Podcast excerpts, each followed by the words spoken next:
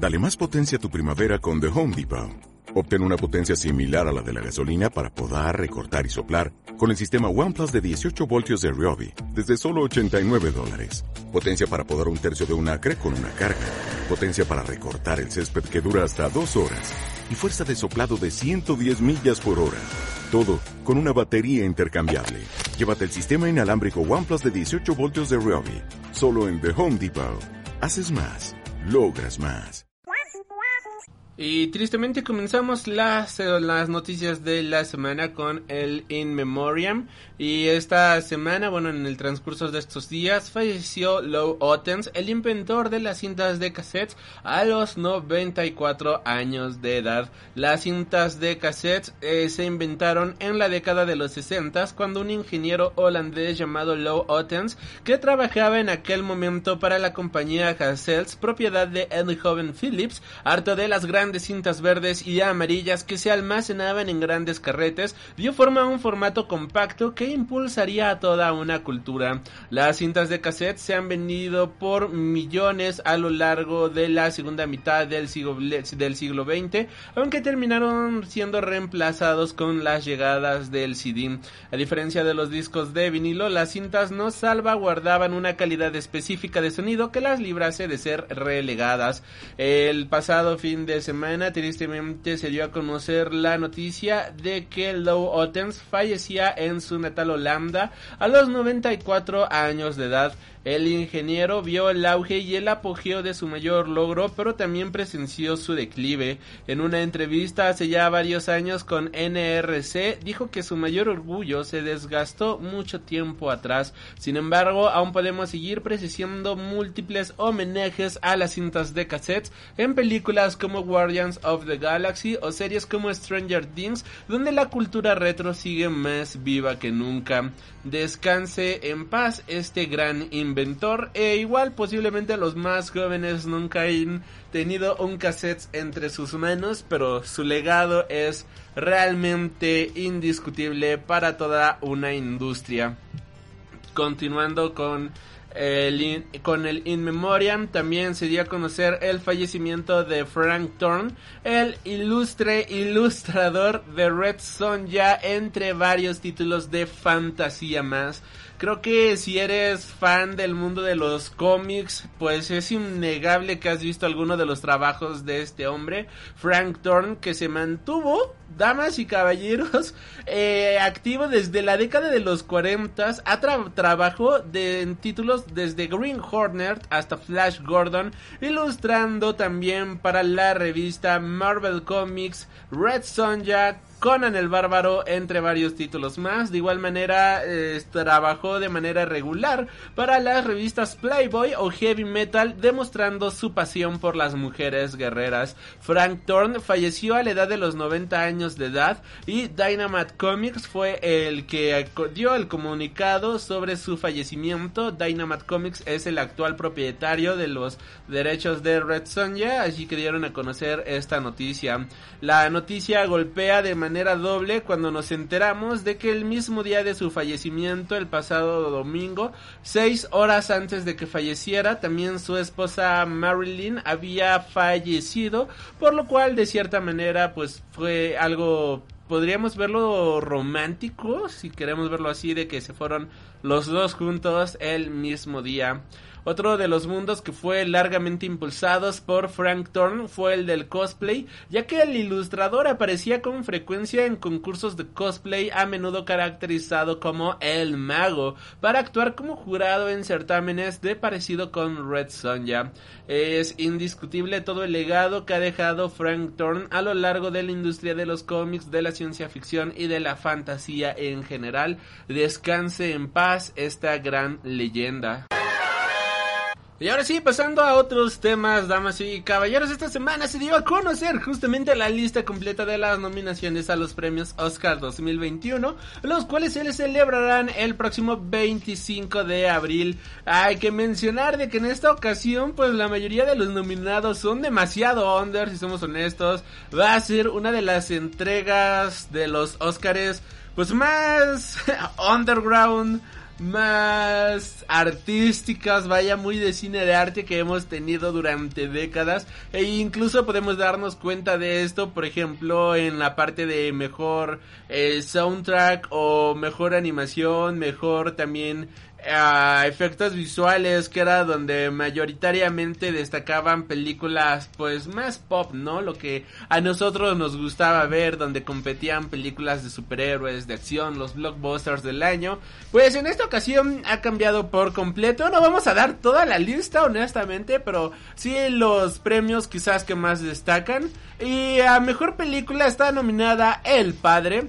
Judas y el Mesías Negro, la película de Mank, Minari, Nomadland, una joven prometedora, Sound of Metal y El juicio de los siete de Chicago. Mejor actriz protagonista tenemos a Viola Davis por La Madre del Blues, tremendas actuaciones que nos regala siempre Viola Davis. También tenemos a Andra Day por Los Estados Unidos contra Billie Holiday, Vanessa Kirby por Fragmentos de una Mujer, Francis McDormand por Nomadland y Carrie Mulligan por Una joven prometedora. Igual Francis McDormand una actriz que siempre en cada actuación nos presenta lo mejor de sí. Nomadland se, se llega como uno de las, de las mejores propuestas de la ocasión y vamos a ver qué tal, qué tal le va en esta ocasión. Mejor actor protagonista tenemos a Riz Ahmed por Son of Metal. Anthony Hopkins por El Padre, Chadwick Boseman por La Madre del Blues, Gary Oldman por Mank y Seven June por Minari. Igual ya también tenemos nuestra reseña de Son of Metal en el canal de YouTube para que vayan a verla. Mejor actor de reparto tenemos Sasha Baron Cohen por El juicio de los siete de Chicago, Daniel Kaluuya por Judas y el Mesías Negro, Leslie Odom Jr. por One Night in Miami, Paul Racy por Sound of Metal y Lacade Stanfield por Judas y el Mesías Negro. Ok, doble, doble, doble premiación aquí para Judas y el Mesías Negro en esta categoría. Bastante bien. Mejor actriz de reparto tenemos a Mariah Bakalova por Borat Subsequent Movie Film. Ya también tenemos tanto podcast como eh, video de esta película de Borat para que vayan a checarla, ya sea aquí en Spotify, iBox, iTunes, eh, Amazon Music, donde sea que nos estés escuchando, o en YouTube.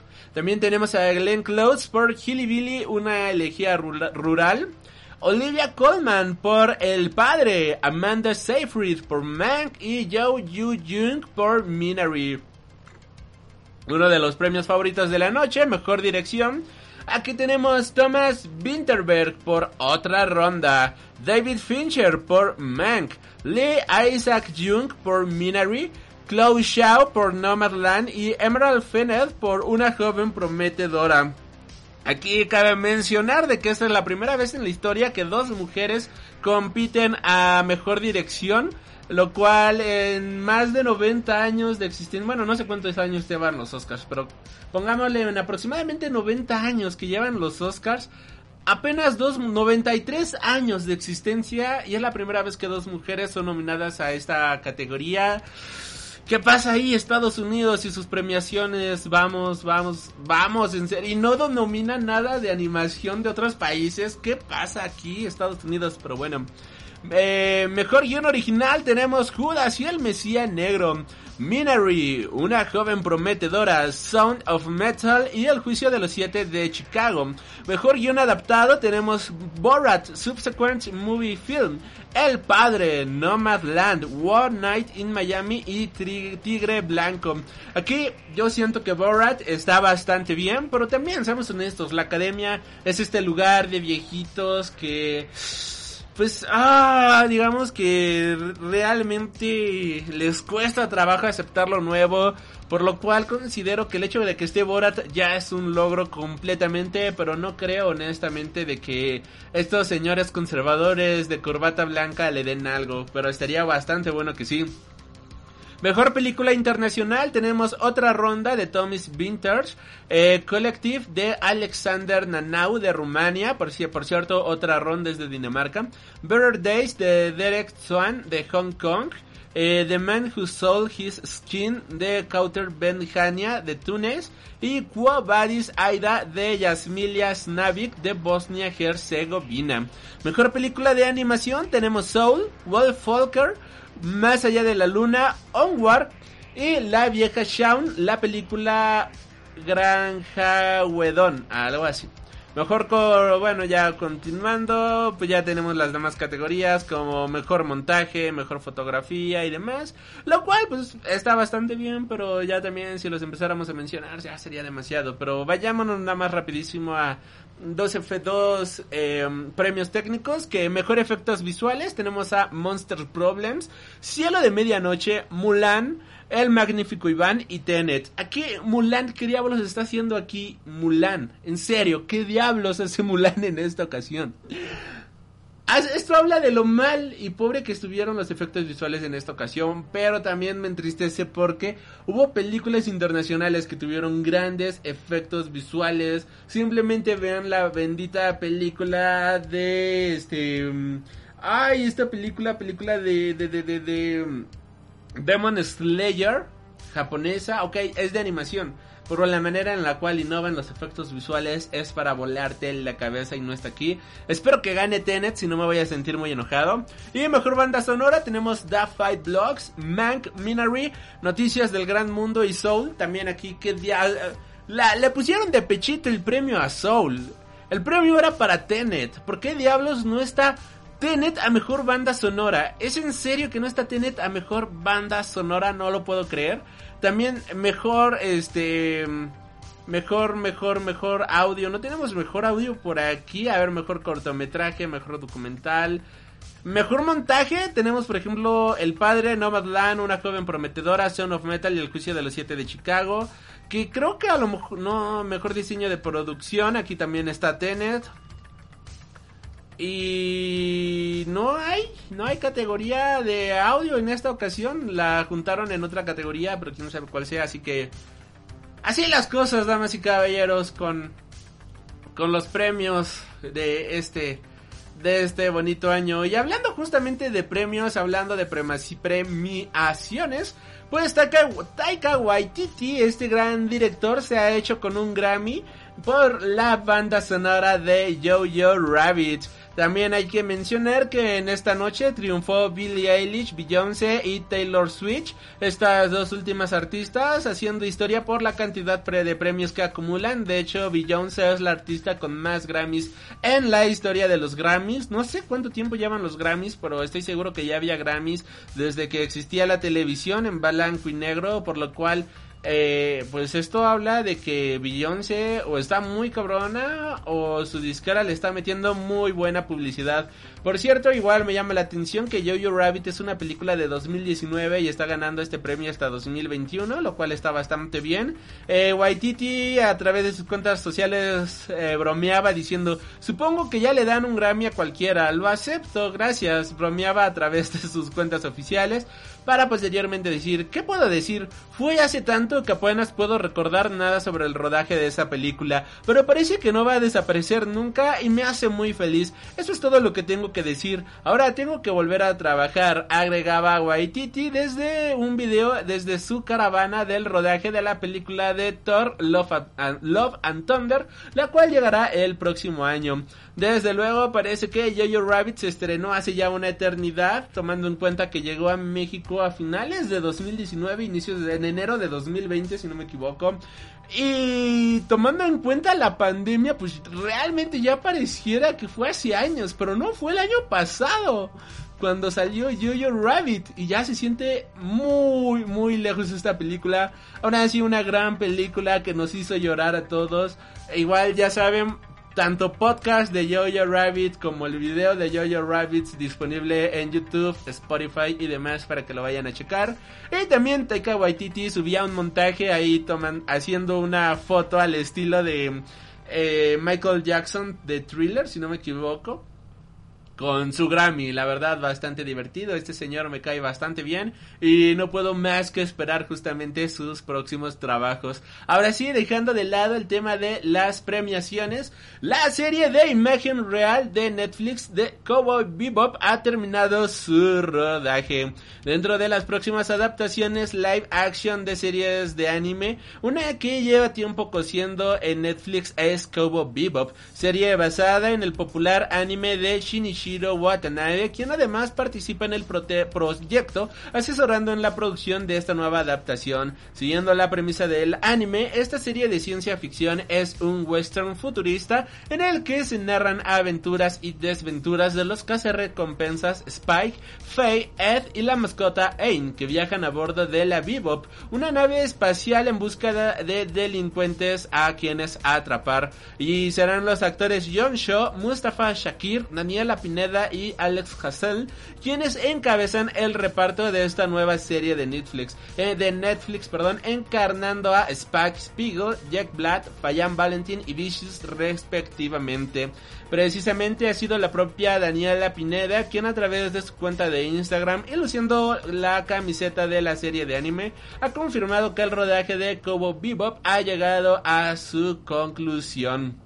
A través de este comunicado en su cuenta de Twitter mencionaba, vuelvo a estar en el aire para decir, la primera temporada de Cubo Bebop finalmente ha terminado, voy a sumergirme de nuevo pero volveré después de estos mensajes. Por el momento se desconoce la fecha de estreno de la serie de Cubo Bebop, pero se espera que llegue en algún momento del 2022. Continuando justamente en temas de series, Netflix estudia la manera de acabar con las cuentas compartidas. Y esto es como Netflix se dispara en el pie y no solamente eso, sino que también se le empieza a cortar con un machete.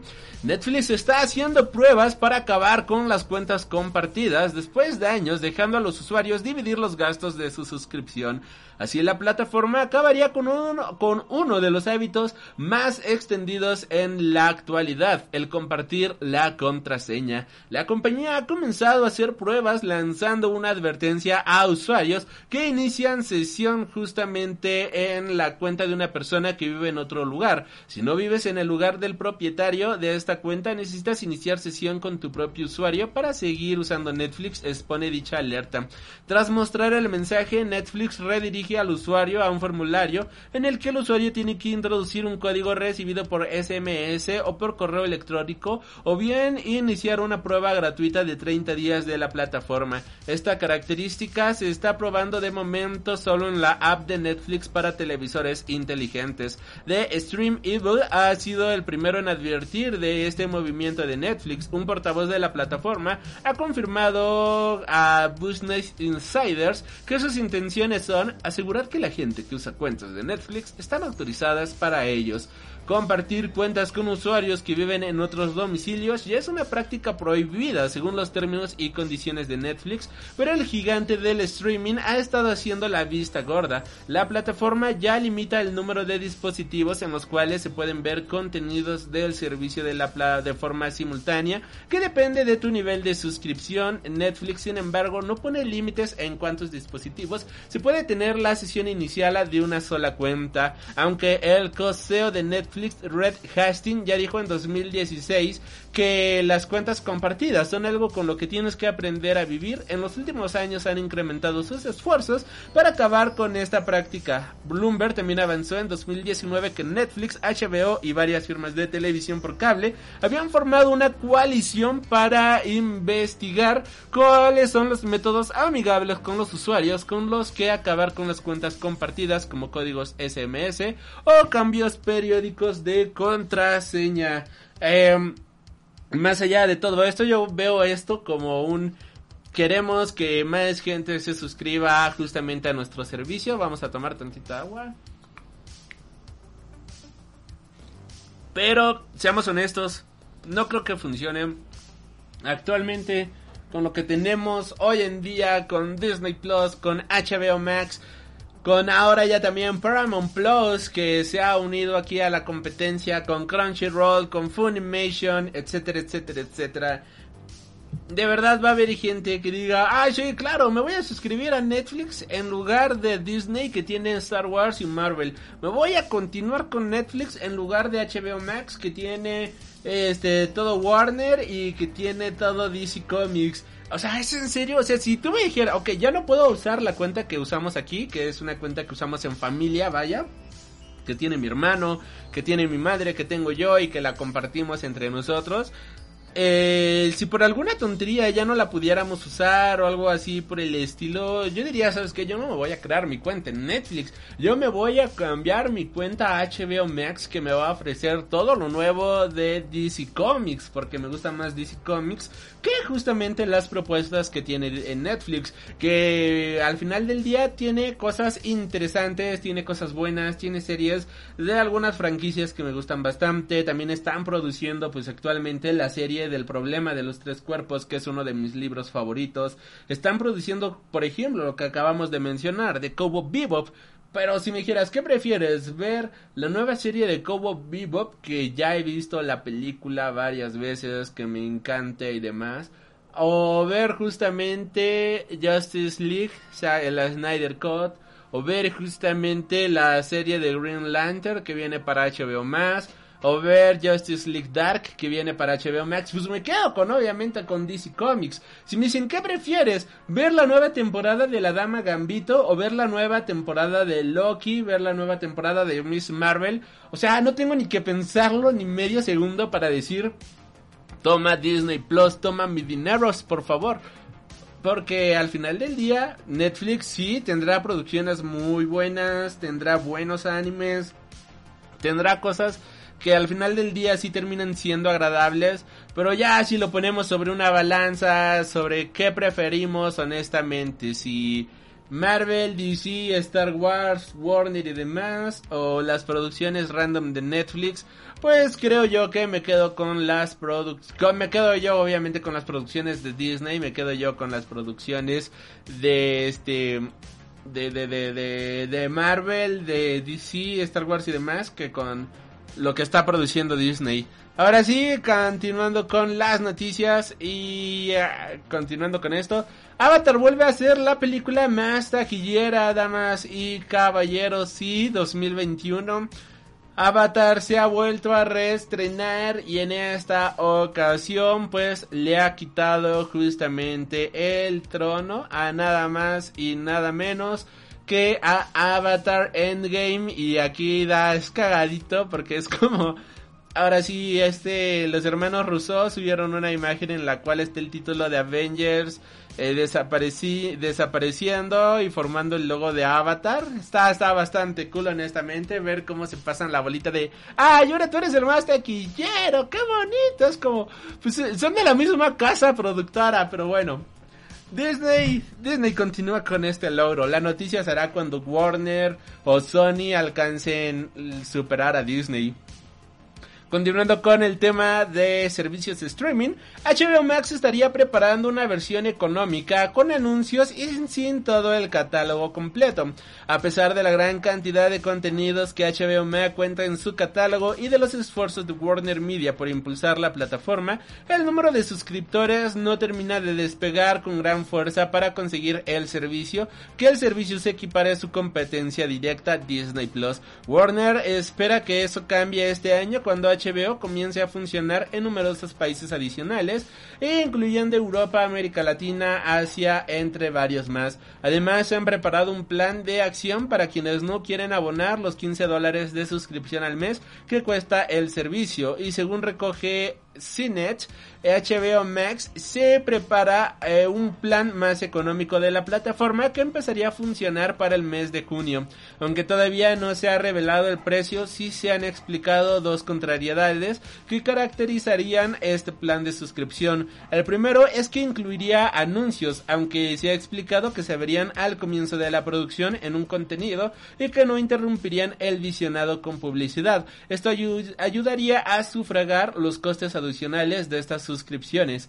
La segunda, que ya pues ya llama la atención, es que este nuevo plan de suscripción no incluiría el acceso a los estrenos Warner, que como bien sabemos comenzarían ya de manera masiva este año con películas como Godzilla vs. Kong, Dunas, Mortal Kombat, entre varias más. Solamente estarían disponibles las versiones estándar de HBO Max y no en la económica. Básicamente sería un concepto similar al de Disney Plus con su acceso premium, pero la inversa, solamente quienes estén suscritos al plan estándar tendrían acceso a estas películas durante el mes que estén en la plataforma. Así que, pues es lo que vamos a tener en Latinoamérica prácticamente. O sea, no, aquí en México, bueno, no hablo por toda Latinoamérica. En México, por lo menos, no vamos a tener los estrenos uh, simultáneos. Así que, pues está mal. Ojalá que no nos metan publicidad aquí a Latinoamérica solamente por ser Latinoamérica. Y pues vamos a ver, ¿no? Cómo, cómo nos llega, por cierto. Ya en los próximos días llega el Snyder Cut y todavía no revelan precios y eso ya me empecé a preocupar, espero que no se manchen. Y continuemos. La serie de Percy Jackson tendrá un presupuesto similar al de Mandalorian o WandaVision. Esto ha sido mencionado por el mismísimo Rick Riordan. Ahora, a través de su web personal, Rick Riordan ha vuelto a romper su silencio en torno al estado de la serie de Percy Jackson. Ya ha estado dando algunos detalles de la misma. En primer lugar, el escritor ha mencionado que la serie seguirá la trama, la trama del libro de Percy Jackson y el ladrón del trueno. Aunque sin duda lo que más llama la atención es el momento en el que Rick Riordan se centra en el aspecto económico que sustentará la serie de Percy Jackson que llegará a Disney Plus, por lo que cuenta la autor, la serie contará con un presupuesto bastante importante, ya que lo compara con los presupuestos de The Mandalorian o WandaVision. Ahora, esto abre un margen bastante amplio, ya que la primera temporada de The Mandalorian tuvo un costo más o menos de 120 millones de dólares, lo que es un algo equivalente a 15 millones de dólares por episodio, mientras que la serie de WandaVision contó con un presupuesto de 225 millones de dólares para sus nueve episodios. Esto nos abre un margen de 120 millones a 225 millones, por lo cual tomando en cuenta de que si le van a dar un alto presupuesto, pero que si somos honestos, eh, no tiene el mismo impacto, no tiene los mismos seguidores que si tendría un Star Wars o que si tendría un Marvel Comics, pues podríamos decir que tendría un presupuesto entre 90 y 100 millones de dólares, lo cual pues no es nada despreciable. Honestamente no creo que le den un presupuesto así altísimo de 225 millones, tomando en cuenta de que la popularidad de los libros, aunque es alta, no se equipara a todo el MCU, pero pues sí estaríamos hablando de algo de unos 100 milloncitos y a esas vamos.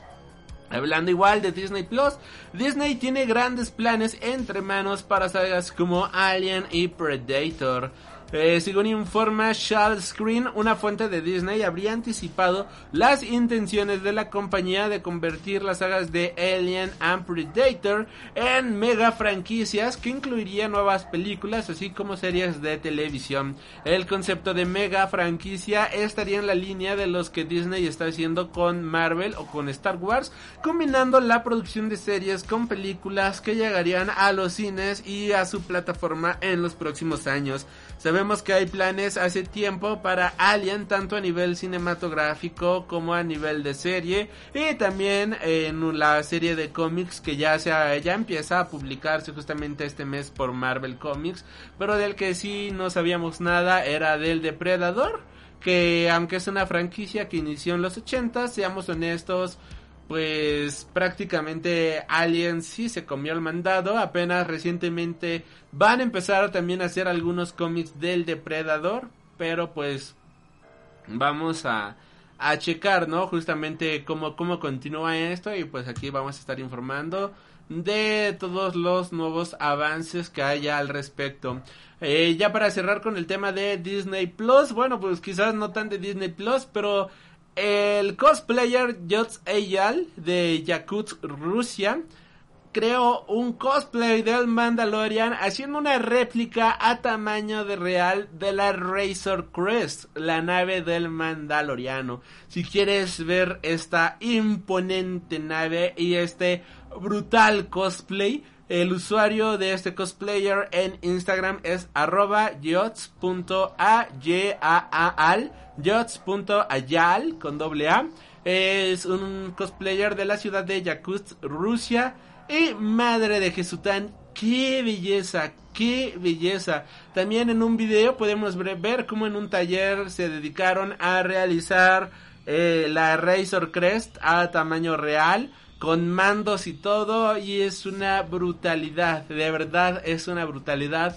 Disney Plus, si estás viendo a este hombre, contrátalo para alguna producción porque realmente eh, te vuela la barda lo que este hombre ha, ha creado. ¿Y qué creen? Todavía no acabamos con Disney Plus ya que eh, el día de hoy, justamente que estamos grabando esto, 16 de marzo, se ha reportado que Ewoks Clone Wars de Tarkovsky y parte del Holiday Special de Star Wars van a llegar a Disney Plus. Según el sitio AV Club, a partir del 2 de abril de 2021, Disney Plus iniciará el streaming de Caravan of Courage and Ewok Adventures, Ewoks The Battle of Endor, las dos temporadas de la serie de animación. Star Wars Ewoks, los cortos animados de Jendy Tarkovsky y Clone Wars y el corto animado de The Story of Faithful Wookiee, el cual fue parte del tristemente célebre Star Wars Holiday Special. Este corto incluye la, la histórica primera aparición de Boba Fett. Esta información, sin embargo, no indica un posible estreno de la animación Star Wars Droids. Es posible que este estreno solo esté disponible de momento para Disney Plus de Estados Unidos, ya que en muchos de los casos hay un desfase en algunos estrenos de la nación norteamericana y el catálogo de México y Latinoamérica, como ha sido el caso de series como Marvel 616 o The Muppet Show, este último que aún no llega a la región hispanoparlante. Ahora sí, dejando a Marvel, digo a Disney Plus de lado. Amazon Plus, Amazon Plus, no, Amazon Video está desarrollando una película de live action del manga de Helsing. Puede que Netflix sea considerada la plataforma del anime y con razón, con todos los títulos que tiene disponibles, pero eso no significa que el resto de servicios de streaming le den la espalda a este tipo de producciones audiovisuales. Tal como informa Deadline, Amazon está muy interesado en el manga Helsing, aunque este no va a llegar a la plataforma en formato de anime, sino en película live action. Además va a contar con el guionista de la serie de John Wick, Derek Conthlan, que se va a encargar de su adaptación.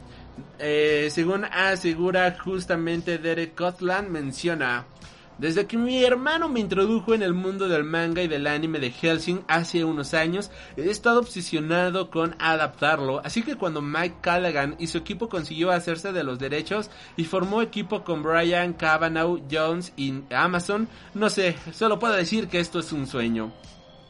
Esta historia, escrita e ilustrada por Kauta Hirano, Helsing reimagina a Drácula como Alucard, un agente especial de la organización Helsing, que está bajo el, mango, el mando de Integra Helsing, de la bis bisnieta de Abraham Van Helsing, cuya misión es proteger Inglaterra y el mundo entero de vampiros, ghouls y otras amenazas sobrenaturales. El manga también se centra en la historia de una de sus nuevas reclutas, la ex oficial de policía Ceras Victoria. Aunque todavía no hay director ni protagonistas ni siquiera fecha de estreno, sin duda este se ha convertido en uno de los proyectos más interesantes de Amazon, sobre todo porque si se encarga Constant no le va a faltar sus grandes secuencias de acción tal como ha demostrado a lo largo de su saga protagonizada por Keanu Reeves. Y solo tengo que decir, ¿se imaginan a Keanu Reeves de Alucard?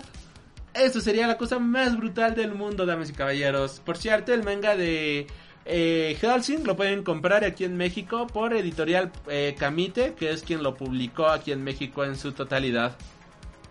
Ya para ir cerrando con las noticias eh, del mundo del entretenimiento en general, eh, se revela la historia de cómo George Lucas robó su propia película para que el estudio no la editase sin su aprobación. Muchas veces nos cuesta ser conscientes de que cineastas de la talla de Steven Spielberg o George Lucas fueron en su momento personajes totalmente desconocidos en un Hollywood anclado en el pasado y que se resistía a los cambios con ferocidad. Eh, justamente hablando de esto, se dio a conocer la noticia de que George Lucas, que en aquel entonces se encontraba en la silla del director con su película THX 1138, su primer ópera prima de ciencia ficción que no triunfó en taquilla, pero que al día de hoy es un gran clásico del género se ha revelado cómo tuvo que robar su película para que los estudios no la editaran sin su consentimiento. Eh, según menciona Inverse, George Lucas y el co-guionista Matthew Robbins robaron una copia original de THX 1138 de Warner Bros. antes de que el estudio decidiera editarla y destruir el resultado original de la película tal y como Lucas la había concebido. Robbins y Lucas esperaron a que se realizase una nueva proyección de la película para los productores para meter a un falso editor en la proyección. Como sabían perfectamente, la película no iba a satisfacer a los productores. Este falso editor debía ir a la sala de proyección y llevar una copia de la original de la película a un vehículo cercano, poniendo la copia a salvo. Según que mucho, seguro que muchos vemos en esto la ironía de que un director que posteriormente ha editado las películas de Star Wars eh, hasta el cansancio, pues que defendiera su versión original es bastante interesante y creo que George Lucas siempre ha defendido las visiones de sus películas. Realmente considero que es una persona que en el mundo de la ciencia ficción ha hecho grandes avances tenía una visión muy adelantada a su tiempo y aunque sí chupaba demasiado de Dark Out, chupaba demasiado, por ejemplo, del último que vimos, bueno, de uno, un cómic del cual ya hablamos aquí en el podcast que también les recomiendo escuchar, que vienen siendo las aventuras de Lone Sloan, que chupaba mucho de Valerian, es indiscutible que el llevar toda esta ciencia ficción a la pantalla grande, tal como demostró en THX o en las primeras Star Wars, era algo brutal, era algo único que nunca en la vida se había realizado y el poder realizar esto sí sí es un mérito increíble. Creo que pues a muchos al día de hoy George Lucas no les cae bien porque nada más lo se quedó como enajenado justamente en esta historia de Star Wars y nada más. Pero el entender Star Wars justamente como producto de ciencia ficción en aquella época, con todo el boom del sci-fi francés, británico, europeo en general, y que llegara una película de este estilo, como por ejemplo THX 1138 o Star Wars, tan adelantadas a su época, se me hace brutal. De hecho, THX la sigues viendo y se te sigue haciendo brutal. Este concepto tan cyberpunk sigue siendo vigente hasta hoy en día. Y si volvemos a ver Star Wars, sigue siendo vigente hasta hoy en día. Porque tenía una visión este hombre increíble. Creo que nunca hemos hablado de THX. Justamente ni en el YouTube ni en, eh, ni en podcast. Pero estaría bueno a dar una reseñita clásica a THX. Porque si es es una gran película de ciencia ficción y cyberpunk tan adelantada a su época que se me hace increíble que haya sido opacada por otra gran obra que vino siendo justamente Star Wars, pero que aún así no demerita en lo más mínimo el gran trabajo que hizo en estas películas. Y qué bueno, honestamente, que este George Lucas se fajara su pantaloncito y dijera, ¿sabes qué? No van a editar mi película como se les hincha la gana. Ya sabemos cómo son los estudios que destruyen películas. ¿Por qué creen que tenemos justamente la versión del director ahora de la Liga de la Justicia? Así que, pues, decir las cosas. Ahora cambiando de noticias, damas y caballeros, a cosas que solo ocurren en Japón, pues le han agregado nuevas maniobras eh, al Gundam tamaño real de Japón para su coreografía nocturna eh, vaya, vaya, vaya que ver esto es siempre un verdadero espectáculo. El ver cómo pues tenemos a este Gundam tamaño real con la capacidad de moverse que se encuentra justamente en la prefectura de Yokohama. Pues creo que es lo más brutal que podemos tener de Japón con una altura de 18 metros y un peso aproximado de 25 toneladas. Este coloso se alza sobre Tokoyama desafiando a cualquier villano que ose perturbar la paz de la región. Este es un proyecto que se logró inaugurar finalmente en 2020 ya que desde 2014 se encontraba ya, se, se encontraban trabajando en esto. Y la nueva rutina pues agrega algunos nuevos movimientos y la verdad está bastante guapo para que lo vayan a checar. Y de igual manera, ya para cerrar con esta nueva sección de cosas que solo pasan en Japón, un político japonés se presenta a las elecciones a gobernador disfrazado nada más y nada menos que del Joker.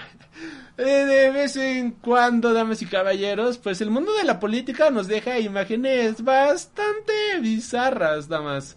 Eh, como la que traemos el día de hoy. Y ya que directamente desde Japón, una nación llena de tradiciones, pero que también abraza las novedades más descabelladas, pues nos trae justamente que desde la prefectura de Shiba, pues uno de los candidatos justamente a la gobernatura de esta prefectura llega disfrazado del Joker, el príncipe payaso del crimen de Gotham. Yaga Kawai Suyusuke Yusuke Kawai se ha presentado a gobernador de Chiba, caracterizado como el Joker de Joaquín Phoenix de la película de 2019. Naturalmente se ha cuidado de salvar las diferencias para no incurrir en problemas de derechos de autor con la imagen. Entre las propuestas de Kawai se encuentran algunas como renombrar el, el aeropuerto de Narita de Shiba como Disney Sky o convertir el Suéltalo de Frozen en el himno de la región, entre muchas cosas sugeridas relacionadas con la casa del ratón. Esta fijación con Disney se debe a la presencia en la prefectura de Tokyo Disneyland, que se encuentra justamente en esta región, Tokyo Disney Resort, a pesar de eh, que, está ahí, vaya. Eh, está loco este hombre, honestamente, no sé. Espero que no gane, honestamente, pero ya sabemos que cada loco, como ha ganado últimamente en varios países como México, Reino Unido, Estados Unidos, que tuvo ahí a su naranja durante cuatro años.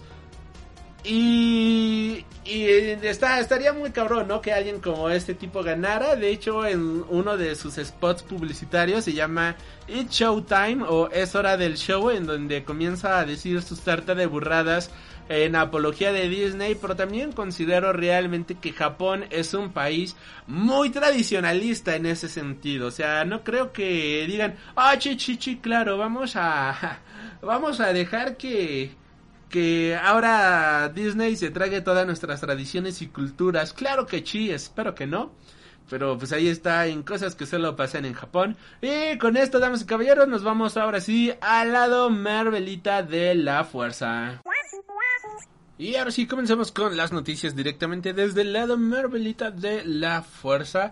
Y en esta ocasión, damas y caballeros, pues Kevin Feige ha sido pues entrevistado recientemente con motivo de los próximos estrenos en series y ha dado declaraciones bastante interesantes. Comenzando, comenzando a mencionar justamente esto, tenemos que algunas series de Marvel contarán con dos o más temporadas, pero no todas. Eh, hace algunas semanas Kevin ella adelantaba que algunos personajes como Miss Marvel pasarían de las series de televisión a la gran pantalla, como eh, Miss Marvel en Capitana Marvel 2 y también muchos personajes pasarían de la gran pantalla a series, eh, a miniseries de televisión. Y en una reciente entrevista con Sci-Fi Now Plus, Kevin Feige ha vuelto a hablar justamente de este proceso de Marvel Studios, en la cual conciben la forma en la cual se le da un tratamiento único a las series del MCU de cara al futuro, más allá de las temporadas que están anunciadas. El productor recalca que sabe que muchas series contarán con dos o más temporadas, pero indica que están centradas en el siguiente paso, en lugar de hacer planes a largo plazo con series con demasiado temporadas confirmadas. Feiji ha vuelto a hablar de la forma en la que planean hacer saltar a personajes, como bien mencionábamos, de la pequeña pantalla a la gran pantalla y viceversa. Aunque de momento no hay confirmada ninguna segunda temporada en Marvel, la siguiente serie en llegar será Falcon and the Winter Soldier. Hablando justamente de esto, también el mismo Kevin Feige menciona que no hay nada confirmado, pero que sí hay algunas ideas para una posible segunda segunda temporada de Falcon and the Winter Soldier. Aunque esta serie todavía no se ha estrenado en Disney Plus y pues ya empiezan a ya empieza a sonar el río, ¿no? Ya empiezan a sonar las aguas, ya la gente se está empezando a interesar realmente por este proyecto. Y debido a esto, el presidente de Marvel Studios se pronunció a, con respecto a, una segunda temporada de Falcon and the Winter Soldier. Cuando le preguntaron justamente sobre una temporada 2, él respondió, nos hacen esa pregunta mucho más en la televisión, porque la gente espera que sea como lo que conocen de antes. ¿Dónde está la temporada 2? Lo enfocamos como en las películas. Es mejor que hagamos esto genial, porque no podremos hacer otra, comentó. Si ven Kevin Feige insistió que en el plan eh, de Marvel es que las películas y los programas de televisión de Marvel vayan de un lado a otro entre sí, sí que admitió que sí podemos hacer, eh, o sí admitió que sí se podría hacer alguna otra temporada y que hay ideas sobre la mesa al respecto, pero que por el momento no hay nada concreto. Eh, esta serie de Falcon and the Winter Soldier está protagonizada por Anthony Mackie y Sebastian Stan. Continuando con las noticias de series de televisión, esta semana se ha revelado que el director justamente de WandaVision confirmó que el personaje que desaparecido que buscaba Jimmy Woo, pues no quedó al aire nada más porque sí, que sin, sino que esto va a tener su propia conclusión más adelante en el MCU. Como bien sabemos, eh, en el MCU pues prácticamente todo está relacionado y hay muchos personajes que no continúan una historia directa como nos gustaría, ¿no? Por ejemplo, Capitán América, Iron Man continuaban sus, historias en películas de Vengadores, en películas de Spider-Man, en diferentes películas del MCU en el cual aparecen como personajes secundarios, como personajes de apoyo, como coprotagonistas, no necesariamente como los, los personajes centrales y es de esta manera que hemos visto el desarrollo de muchos personajes, como también lo pudimos ver con esta Wanda Maximoff, que nunca había tenido su propia película en solitario, sino que hemos visto su desarrollo principalmente en series de televisión y que finalmente tuvo su digo hemos visto su desarrollo en películas del MCU y que finalmente tuvo su conclusión o ha tenido mayor desarrollo en su serie de WandaVision y que volverá justamente en Doctor Strange. Algo muy similar ha sido el caso de Jimmy Woo quien apareció por primera vez en Ant-Man y que en WandaVision ha regresado y que se encontraba buscando a alguien que desapareció justamente en Westview y que fue un justamente algo que no se logró resolver en toda la temporada. Por eso la directora Shackman ha sido eh, entrevistada al respecto y mencionaba en lo referido a la persona desaparecida, solo diré que sí hay una respuesta y que está, ya sabes, colgando por ahí y esto será respondido más adelante en el MCU.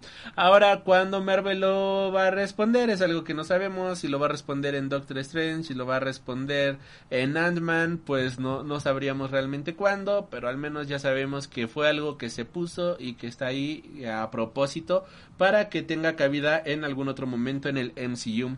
Hablando justamente de esto, Elizabeth Olsen habla sobre las teorías de eh, Wanda Maximoff y eh, realizadas por los fans. Dentro de los diversos giros que hemos tenido a lo largo de la serie del MCU, de la primera serie del MCU, WandaVision, sin duda uno de que sorprendió mucho a los fans fue la aparición estelar de Evan Peters al final del episodio 5 como el Quicksilver de las películas de X-Men de Fox. O eso era lo que especulábamos al principio principio hasta que en el último episodio vimos que el trole vimos el gran troleo que hicieron justamente con este mentado Ralph Bogner.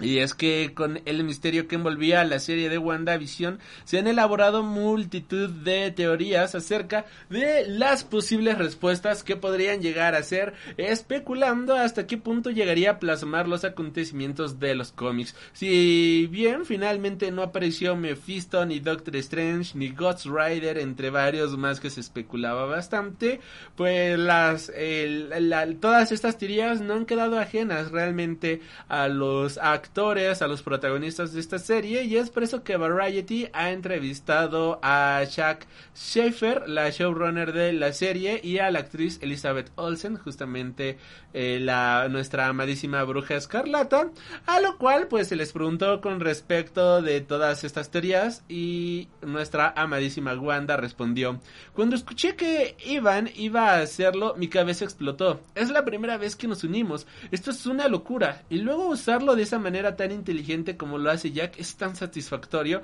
trabajar con Evan interpretando esta versión de Pietro fue tan divertido y raro y divertido, oh Jack me encantó, estoy tan agradecida por eso, declaraba la actriz. Sé de las teorías que tenían que ver con la gente queriendo más cameo sorpresa, pero no es exactamente lo que decían las teorías, así que lo he estado aprendiendo a medida que avanzábamos. Continuaba Elizabeth Olsen sobre las teorías de WandaVision. Paul dijo algo sobre un cameo loco cuando solo estaba hablando de hacer una escena consigo mismo. Sí que Paul pensó que era un chiste realmente gracioso y yo también lo pensé, pero después pensé, creo que la gente va a sospechar que va a haber algo más. No sabía nada del multiverso cuando grabábamos la serie, así que no asumía que estaría ocurriendo eso. Pensé que era una manera inteligente de tener un Pietro. No entendía el plan mayor del multiverso hasta que empecé a trabajar en el multiverso de la locura o como sea que se titule la secuela de Doctor Strange. Aquí, aquí me llama la atención que diga justamente no entendí el plan mayor del multiverso hasta que empecé a trabajar en el multiverso de la locura o como sea que se titule la secuela de Doctor Strange. Punto clave, damas y caballeros. ¿Por qué menciona esto? O sea, ¿Qué se viene? ¿Qué se viene? No sé qué diablo se venga, pero... Dios, qué emoción, qué emoción, qué emoción. Hay una teoría bastante guapa ahí rondando en internet que tiene muchísimo sentido al respecto de eh, el posible multiverso y cómo las cosas se han alterado realmente desde WandaVision y por qué aparece James Jonah Jameson al final de Spider-Man y demás es, es brutal. Igual ya hacemos video al respecto más adelante. Pero ah, ya, ya quiero que sea 2022 para ver Doctor Strange y ver qué diablos ha ocurrido. Ya, ya, ya. Se me cosen las habas, honestamente. Ahora, hablando de... Continuando justamente con, con, con el tema de WandaVision, el guionista de esta serie ha mencionado, ha hablado con respecto del villano de esta temporada. Jack Schiffer, guionista y showrunner de la serie, mencionaba en una reciente entrevista para Deadline quién ha sido realmente el villano de la serie de Marvel Studios, aclarando que el final de la serie fue lo que se imaginaron desde el principio.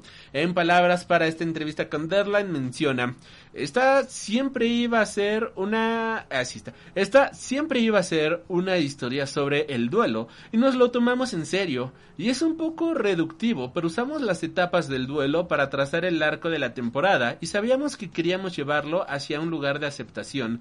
Es aceptación de dos maneras. En última instancia, es la aceptación de Wanda del manto de la bruja escarlata. Y en segundo lugar, y quizás más importante, es la aceptación de su dolor y del hecho de que tiene que dejar ir a Visión y a los niños.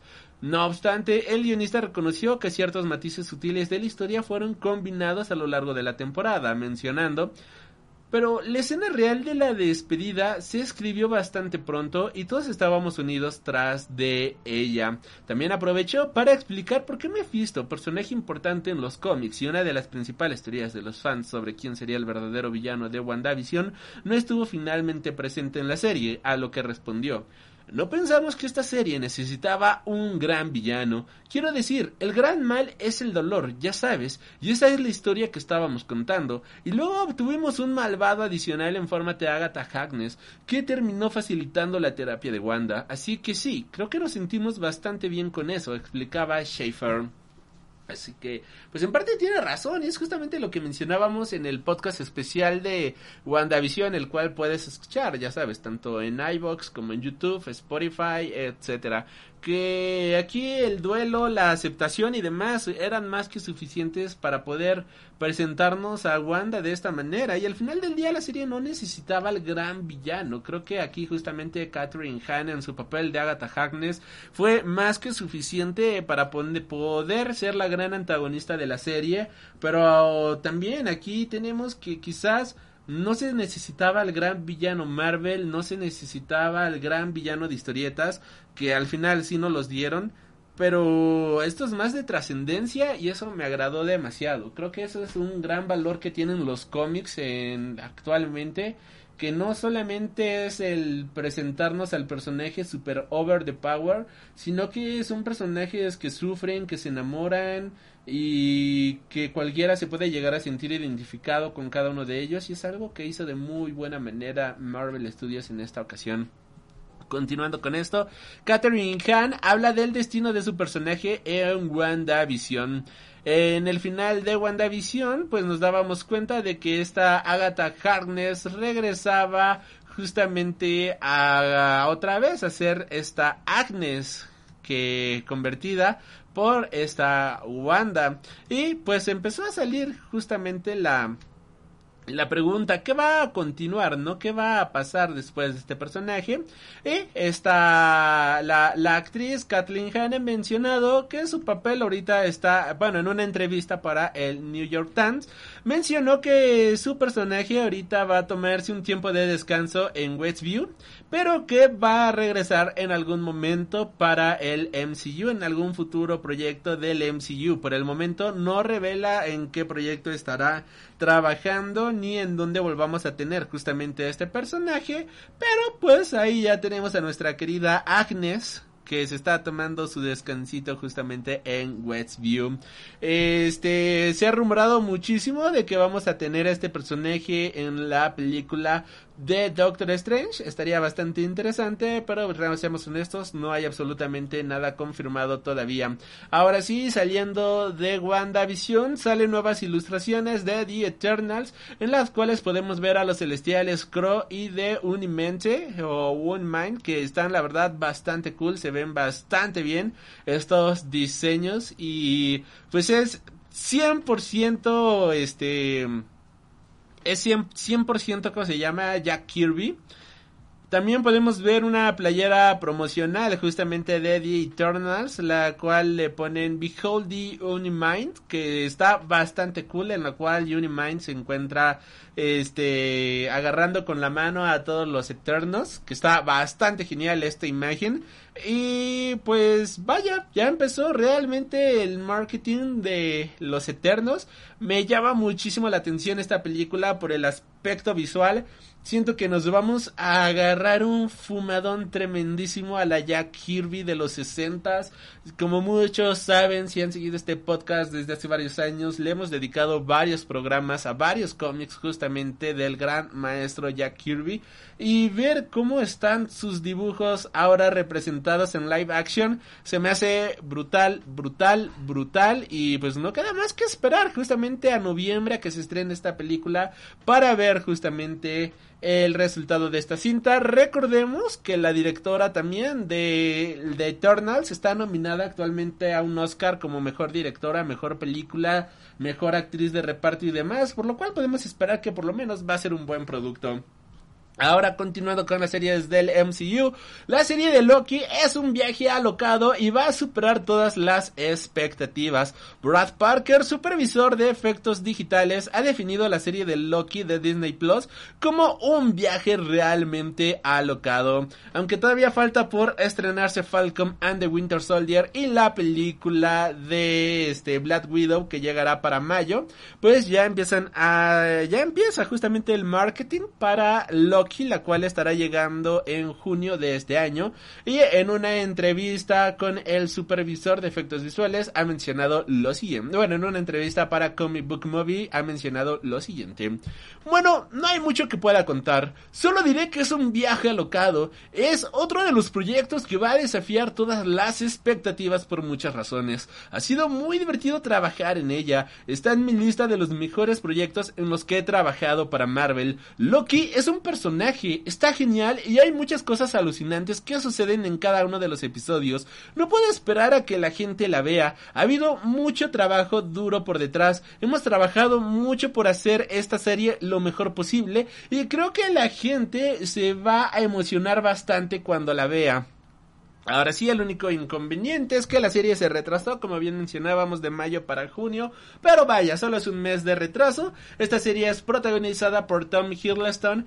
Y también, ya la espero bastante. Creo que Loki es un personaje súper divertido en el mundo de los cómics. Cuando tenía su saga de Loki, tal cual. Cuando estuvo en los Young Avengers, su serie de Journey into the Mystery. Que si no me equivoco, ya también hemos hablado de Journey into the Mystery en este podcast. Este es un personaje brutal que le encanta meterse en el multiverso, que le encanta hacer viajes de todo tipo, que le encanta estar viajando entre, pues ya sea dimensiones, cambiando realidades y demás.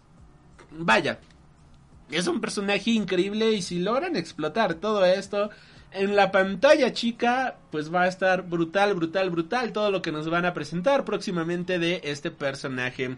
Y ya para cerrar con las noticias del lado Marvelita de la Fuerza y para unirla justamente con el lado de Saita de la Fuerza, Kevin Feige quiere que la diversidad se vuelva común en Marvel y deje de ser noticia. Como bien mencionábamos, pues Kevin Feige ha sido entrevistado recientemente. Y en una entrevista en esta ocasión para Variety mencionaba, tengo la esperanza de que algún día las noticias del tipo primer personaje transgénero o primera mujer directora o X cosa, no solamente en lo que al universo cinematográfico de Marvel se refiere, sino a toda la industria cinematográfica de Hollywood, dejen de ser noticia.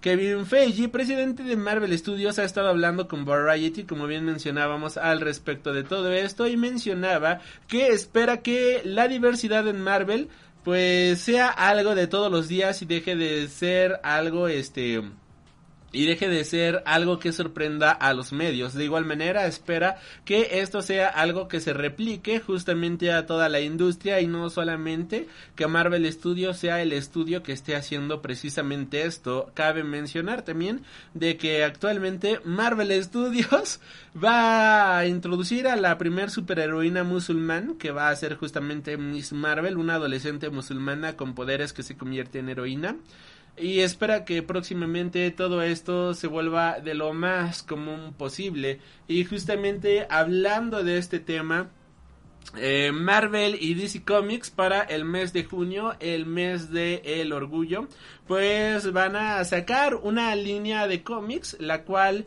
este va a estar enfocada justamente a los personajes LGBT que tienen en su editorial, en sus editoriales. Por parte de DC Comics va a salir un título el cual va a ser DC Comics Pride Month, este, la cual va a ser una antología con historias en donde van a estar 100% protagonizadas por sus personajes LGBTIQ+, eh, de todo su multiverso y de igual manera van a tratar de tener a todos sus creativos LGBT trabajando en este proyecto y también estarán realizando diferentes portadas variantes con respecto de la, del mes del orgullo a, lo largo de toda su línea editorial. Por parte de Marvel también van a sacar una línea de portadas variantes de el Pride Month con sus personajes LGBT y una antología también de sus personajes LGBT con historias protagonizadas en Marvel Comics.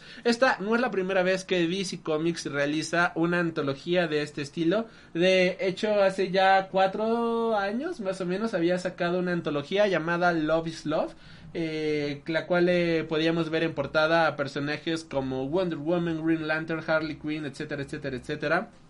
Y era una antología igual protagonizada por todos los personajes LGBT de Marvel Comics. E incluso si el dinero que se recaudó gracias a esa antología fue donado a, a este a las personas asesinadas en un tiroteo que había habido justamente en aquel año en un bar LGBT.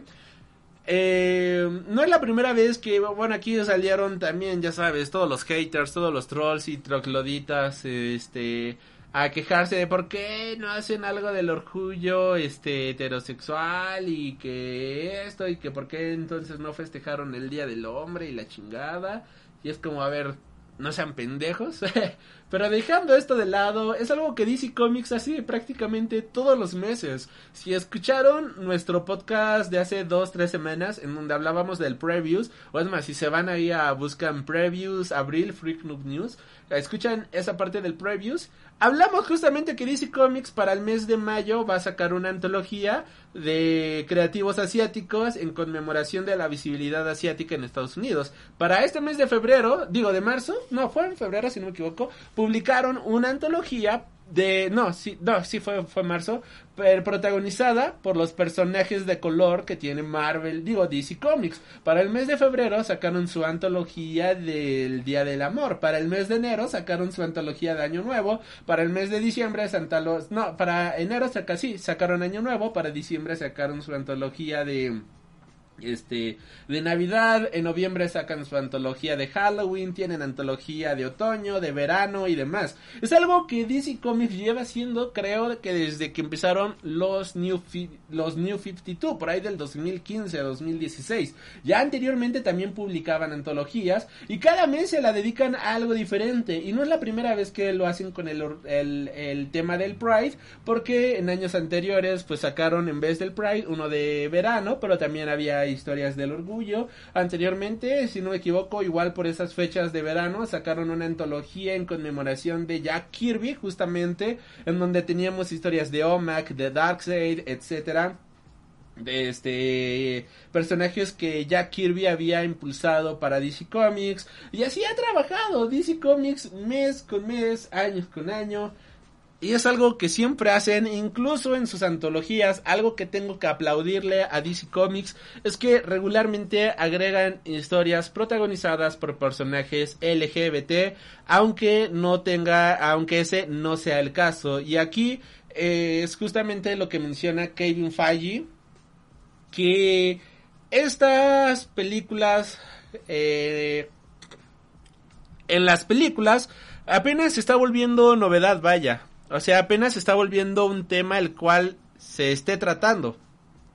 Pero afortunadamente en los cómics, por parte tanto de Marvel como de DC Comics, son historias que ya existen, que quizás no se han tratado en la pantalla grande, pero que mes con mes, tanto en las viñetas como en los macro eventos y demás, están tratando de darle mayor visibilidad a sus personajes LGBT y era lógico que hicieran este movimiento. Creo que era el siguiente paso natural a hacer. Es algo que DC Comics siempre ha hecho y se agradece bastante.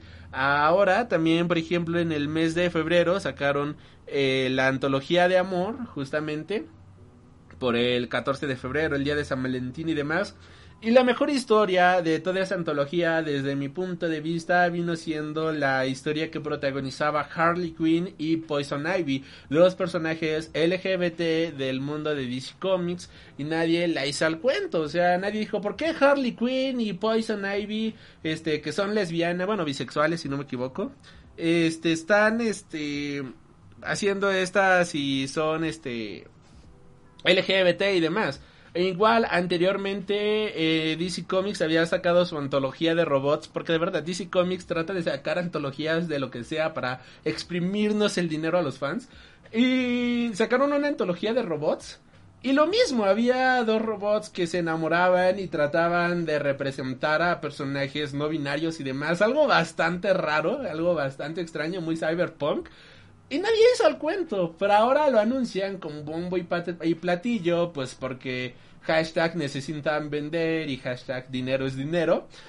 Pues ya todo el mundo salió a quejarse cuando es algo que DC Comics siempre ha hecho, ¿no? Es algo que siempre, siempre, siempre ha hecho DC Comics. Eh, incluso ahorita enero y febrero sacaron a la nueva, este, una nueva versión de Wonder Woman llamada Yara Soel, algo así. Yara Flor, perdón que es una amazona latina que es este no me acuerdo si es lesbiana o bisexual el punto es que es ella.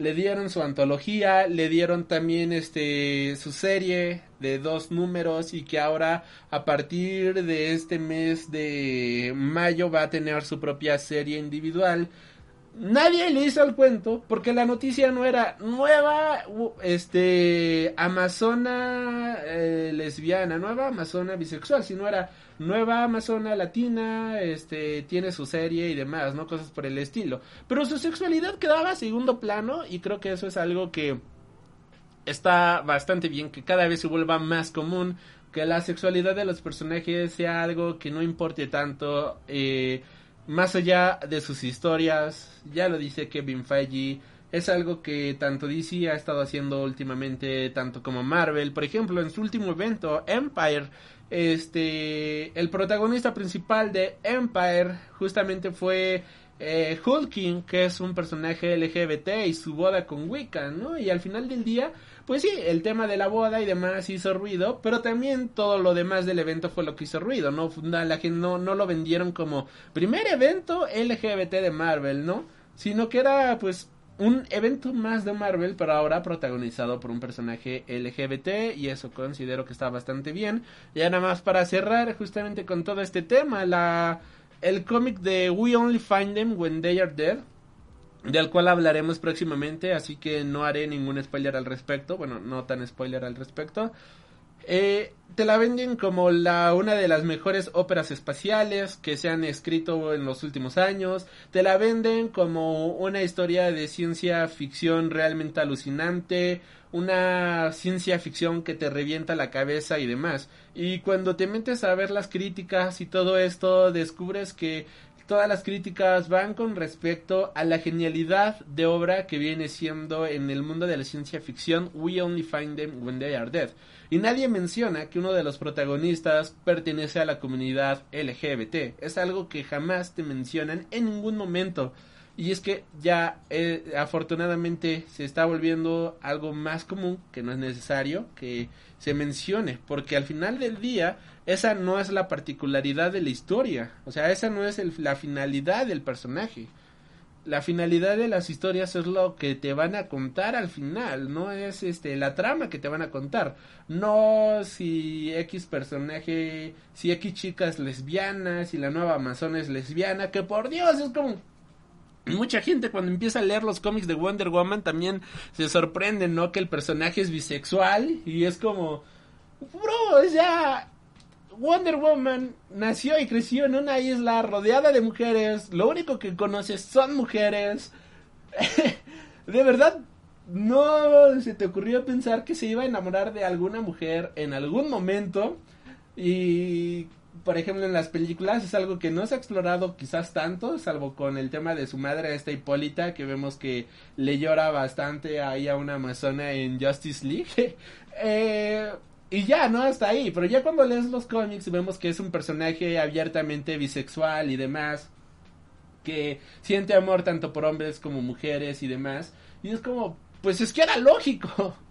O sea, no, no, no, ¿por qué se les hace raro eso? Si es un personaje que crecía rodeada de mujeres, ¿no? O sea, no, no tiene sentido que se quejen justamente de eso. Así que, pues así, así las cosas, damas y caballeros. Y ahora sí, con esto, pues nos vamos a las noticias deseitas de la fuerza. Y empezamos con todo el rollo justamente de, de, de, de um, del Snyder Cut.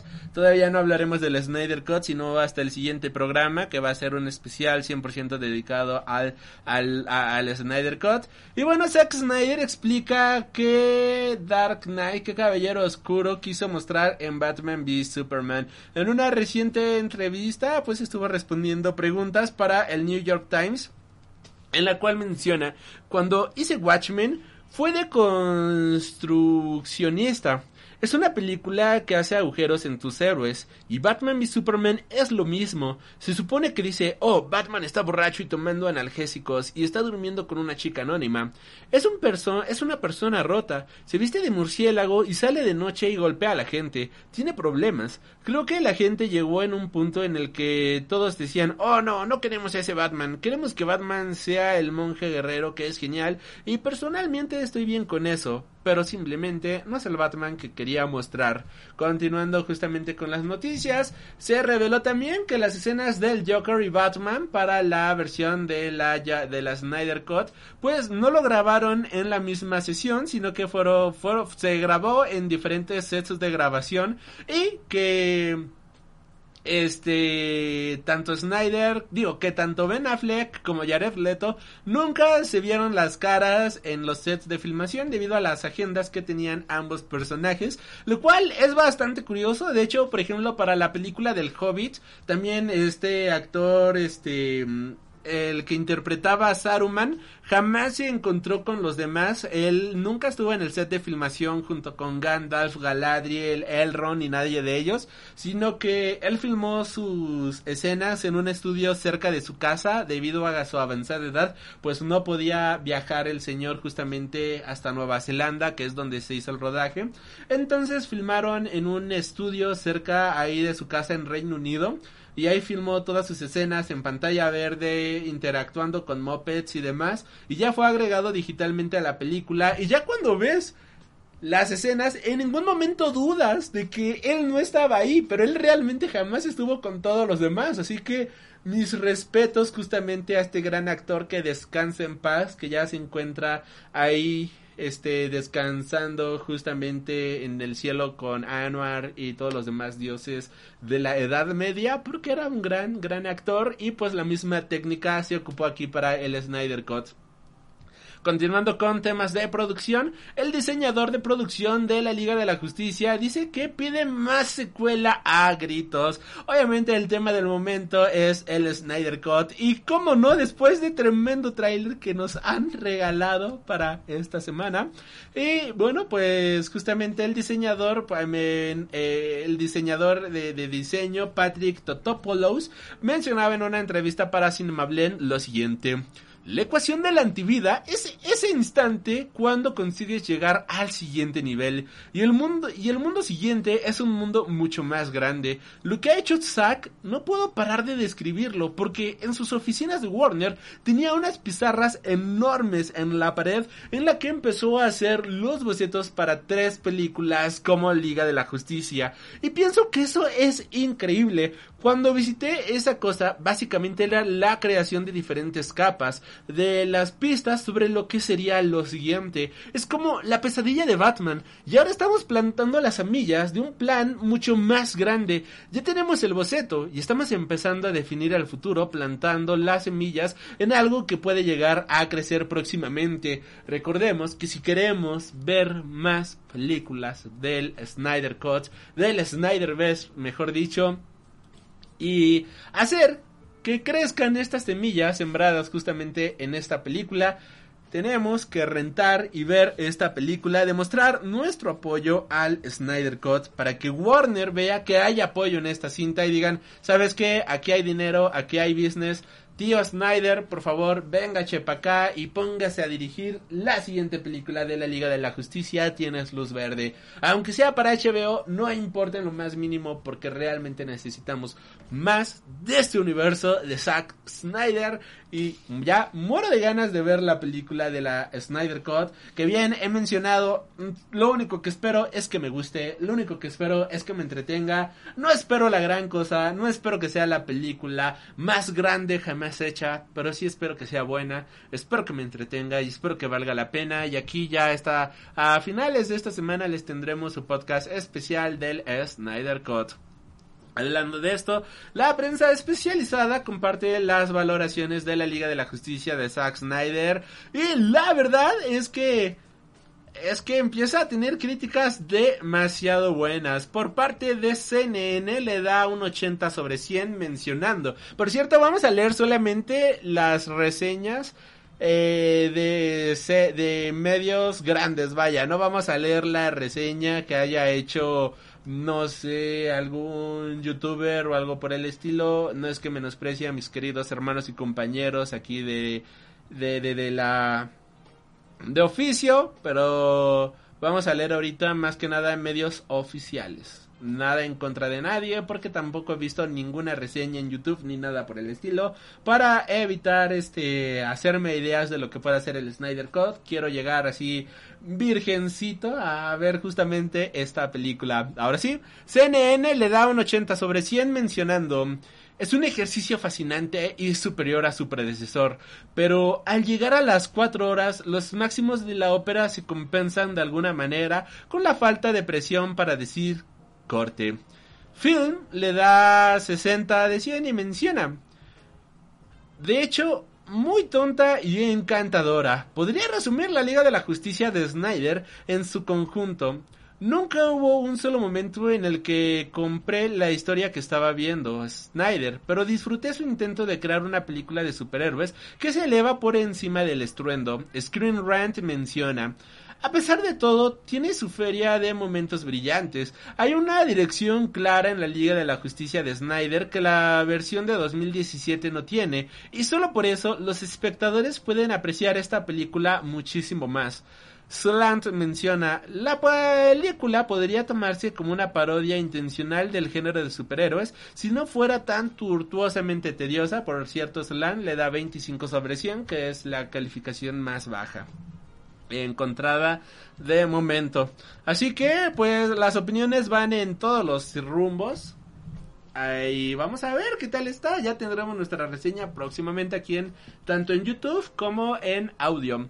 Continuando con las noticias de DC Comics, el director de The Batman confirma que el rodaje de esta película ha terminado. Esto ha sido confirmado por el propio Matt Reeves, en la cual comparte justamente que ya se terminó el rodaje y de igual manera pues podemos ver que eh, nuestro querido Robert Pattinson ha compartido una fotografía del final del rodaje con los demás actores y gente de la producción bastante contentos, bastante felices, anunciando el final justamente de esta película. Me encanta honestamente que se ve que se ve bastante bien, o sea, que se ven bastante felices absolutamente todos y eso me gusta muchísimo. También recordemos que ya tuvimos el primer tráiler de esta película eh, desde el año pasado, en octubre del año pasado, eh, cuando solamente teníamos el 25% filmado de la cinta, por lo cual ahora pues ya podemos tener un tráiler quizás con más carnita de lo que se aproxima justamente en esta película. Esta película va a tener a diferentes personajes clásicos justamente de Batman en el mundo de los cómics, como Colin Farrell en el papel del pingüino y Paul Diano en el papel de Edward Nigma, mejor conocido como el Riddler o el Axel dijo. De igual manera, eh, Kravitz se presentará en el papel de Selina Kyle, mejor conocida como Gatúbela o Catwoman. Eh, también tenemos Andy Serkins como Alfred Pennyworth y Geoffrey Wright en el papel de James Gordon. Esta historia se menciona que va a ambientarse en el primer año de Bruce como Batman y que nos va a presentar una historia más enfocada al ámbito detectivesco de Batman que en explorar sus grandes habilidades y técnicas de guerra, lo cual me llama muchísimo la atención porque a pesar de que el cómic de Batman originalmente es titulado Detective Comics, nunca hemos visto realmente en la pantalla grande ni en la pantalla chica a un Batman detective y vamos a ver justamente cómo lo realiza en esta ocasión eh, lo como lo realizan en esta ocasión para esta cinta. Continuando con las noticias, llega Believe in Wonder, una campaña que conmemora el 80 aniversario de Wonder Woman. Este 2021 se cumplen 80 años de la creación de Wonder Woman, quien habría sido creada un, bueno, quien hizo su primera aparición el 21 de octubre de 1941 en el número 8 de All Star Comics, a través de una historia secundaria para este cómic. Wonder Woman rápidamente se convirtió en uno de los personajes favoritos de los fans y en menos de un año ya estaba protagonizando su propia serie de cómics, estando muy presente desde entonces en la cultura pop en general Y para celebrar el 80 aniversario de Wonder Woman, DC Comics ha liberado completamente gratis el cómic digital del número 8 de All Star Comics, el número 1 de Sensation Comics, el primer cómic protagonizado por Wonder Woman, y el número 1 de Wonder Woman publicado en 1942. Por su parte, Warner Media producirá videos que se centran en 80 mujeres de maravilla, entre las que figuran mujeres reales que al igual que Diana Prince están dejando dando grandes pasos para representar a las mujeres en sus respectivos campos de trabajo. Por si esto fuera poco, se ha anunciado la publicación del álbum Wonder Woman 80 aniversario, que va a ser un cómic espectacular de 100 páginas para el próximo mes de octubre, donde se reunirá algunos de los mejores narradores de cómics y entretenimiento para rendir homenaje a la Mujer Maravilla en una publicación coleccionable indispensable para los fans de la Mujer Maravilla además, a lo largo del año, DC Comics lanzará diversas series y novelas gráficas centradas en la Minzona, empezando por Nubia Real One, la cual ya está disponible desde el mes pasado, Wonder Woman Air One Volume 3, que se encuentra disponible desde el 9 de marzo, Wonderful Woman of History, a la venta el 28 de septiembre, y Sensational Wonder Woman Volume 1, disponible a partir del 5 de octubre, el cual va a ser una historia que recopile el primer la primer arco de historia de la Mujer Maravilla. Así que se vienen cosas bastante grandes, bastante buenas para nuestra Amazona favorita. Y no queda más que estar emocionado justamente para, para ver qué se traen entre manos. Por otro lado, Superman and Lois, esta serie que ha sido ya confirmada para una segunda temporada, va a tener que retrasar, el estreno de sus, sus nuevos episodios debido a un nuevo este, positivo de COVID en su rodaje. Damas y caballeros, este rodaje ha sido que tener que ha, ha, tenido que ser cancelado temporalmente a causa de una persona que ha salido positiva justamente en el set de rodaje, por lo cual Superman Lois estrenará el cuarto episodio de su primer temporada el eh, este 16 de marzo, justamente hoy que estamos grabando esto, y su quinto episodio el 23 de este mismo mes. Posteriormente se va a paralizar justamente todo para regresar el próximo 18 de mayo con los restantes 10 capítulos que quedan por emitir. No obstante, otra superheroína de CW vendrá a su rescate, pues Supergirl estrenará su sexta temporada el próximo 30 de marzo, ocupando el mismo horario de Superman and Lois, para no dejar a los fans sin su dosis semanal de superhéroes eh, de DC Comics en las venas. Aunque sin duda la paralización de su rodaje ha puesto un revés en Superman and Lois, lo cierto es que la serie tiene mucho más que celebrar, pues según Deadline, se ha convertido en el mejor estreno de CW de la historia, al conseguir más de 3 millones de televidentes al momento de su estreno. Una gran noticia para la serie protagonizada por Tyler Hoechlin. La verdad, qué genial, qué genial. Ya tengo muchas ganas de que llegue aquí a México esta serie. Tengo muchas ganas de verla y pues esperar justamente. Y ya para cerrar con las noticias de esta semana, damas y caballeros, DC Comics confirma algo que pues muchos fans estuvieron preguntando durante años. ¿Quién es más rico? ¿Green Arrow o Batman?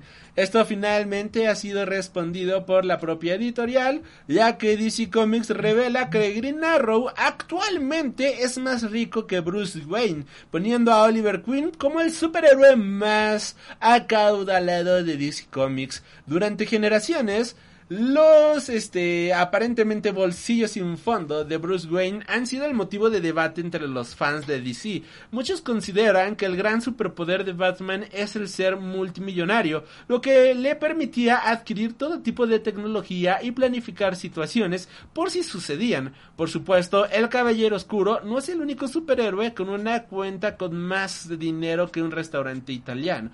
Otros personajes como Green Arrow también podrían jactarse de ello. Sin embargo, ese equilibrio de riqueza se está cambiando en las páginas de los cómics y esto ha sido revelado en DC The Last Frontier en la cual se ha revelado que actualmente Green Arrow es más rico que Batman. Durante una charla con Black Canary en Frontera Infinita número 0, Oliver Queen rememora los actos del Joker que revelaron las cuentas ocultas de Batman, haciendo que Bruce Wayne perdiera cantidades obscenas de dinero y haciendo que él fuera más rico que el encapuchado de Gotham. Estos eventos preparan el nuevo papel que tendrá Oliver Queen dentro de la Liga de la Justicia donde probablemente se verá obligado a ser uno de sus mecenas a la hora de sacar la chequera para financiar las operaciones del equipo de superhéroes.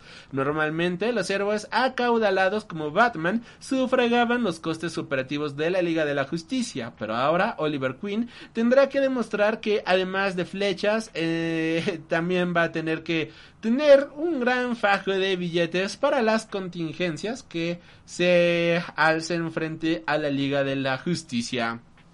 Así que ya pueden pueden dormir tranquilos, hermanos míos. Se ha revelado que Oliver Queen es más rico que Bruce Wayne.